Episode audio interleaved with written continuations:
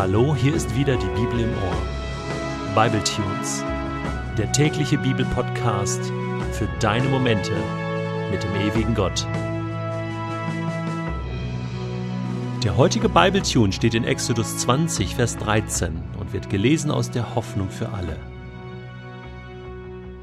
Du sollst nicht töten. Wann hast du eigentlich das letzte Mal jemanden so richtig getötet? Das ist die Frage, die man sich stellen muss, wenn wir das sechste Gebot ernst nehmen wollen. Mit diesem Gebot, du sollst nicht töten, wurde schon so einiges versucht zu begründen und zu verfechten. Das geht über die Selbsttötung, also Selbstmord, Suizid oder Tötung von Tieren bis hin zu diesem Thema der Abtreibung, Tötung ungeborenen Lebens. Was hat es eigentlich auf sich mit diesem Gebot.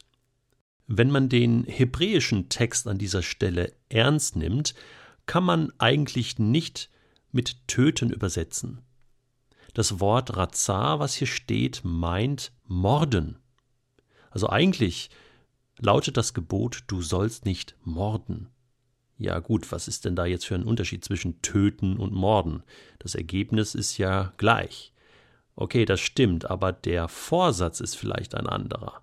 Ich meine, du kannst bei einem Autounfall getötet werden. Du kannst bei einer Naturkatastrophe getötet werden.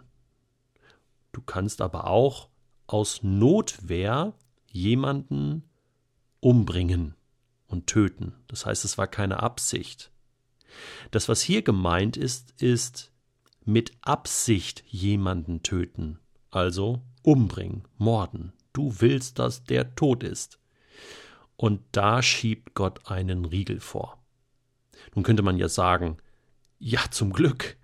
Ich meine, finde ich gut, dass das in den zehn Geboten steht. Das ist so mit das Wichtigste, dass wir vermeiden, dass wir uns gegenseitig umbringen. Und hier spüren wir schon etwas von der ganzen Strategie, die hinter den zehn Geboten überhaupt steht. Es kann ja nicht sein, dass dieses Gebot, du sollst nicht töten, so gemeint ist, als ob es Gottes größter Traum wäre, in einer Welt zu leben, in der wir uns gegenseitig nicht umbringen.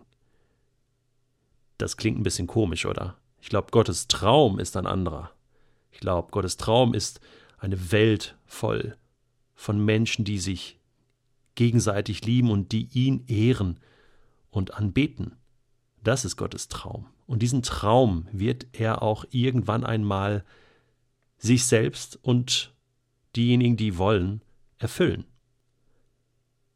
Deswegen können wir eigentlich sagen, dass die zehn Gebote nicht Gottes Traum erfüllen. Nein, sie schützen das Leben Sie schützen gewisse Dinge, sie schützen die Ehe, sie schützen die Wahrheit, sie schützen Besitz, sie schützen die Beziehung zwischen Gott und Mensch, sie schützen den Ruhetag. Diese Gebote sind Schutzmaßnahmen Gottes und diese Gebote Gottes, sie integrieren sozusagen das Böse des Menschen. Gott geht davon aus, dass wir eigentlich nicht so gut miteinander klarkommen hier auf der Erde, dass wir Probleme damit haben, die Wahrheit zu sagen oder nicht zu stehlen oder uns nicht an die Gurgel zu gehen. Und deswegen schützt er das Leben und sagt, bringt euch nicht um, tötet nicht, mordet nicht. Also er geht hier bis ans Äußerste und zieht eine Grenze.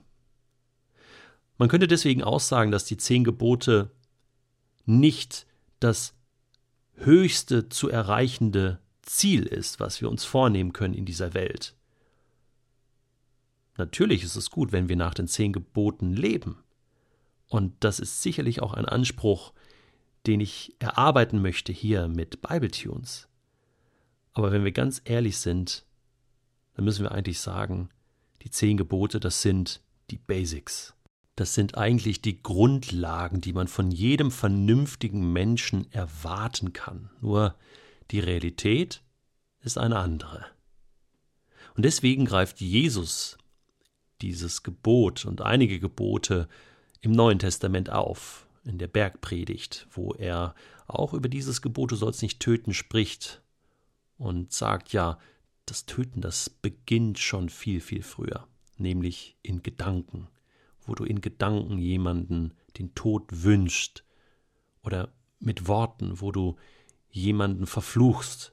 Da beginnt das, da beginnt der Hass, da beginnt der Streit und Jesus sagt, durchbreche die Spirale des Bösen so früh wie möglich, damit es nicht erst zum Äußersten kommt, zum Krieg, zum Mord.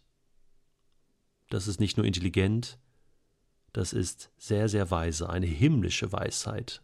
Und diese Dimension müssen wir bei diesem Gebot sehen. Das ist Gottes Traum, dass wir die Spirale des Bösen durchbrechen, dass wir Böses eben nicht mit Bösem bekämpfen, sondern ja, womit denn dann?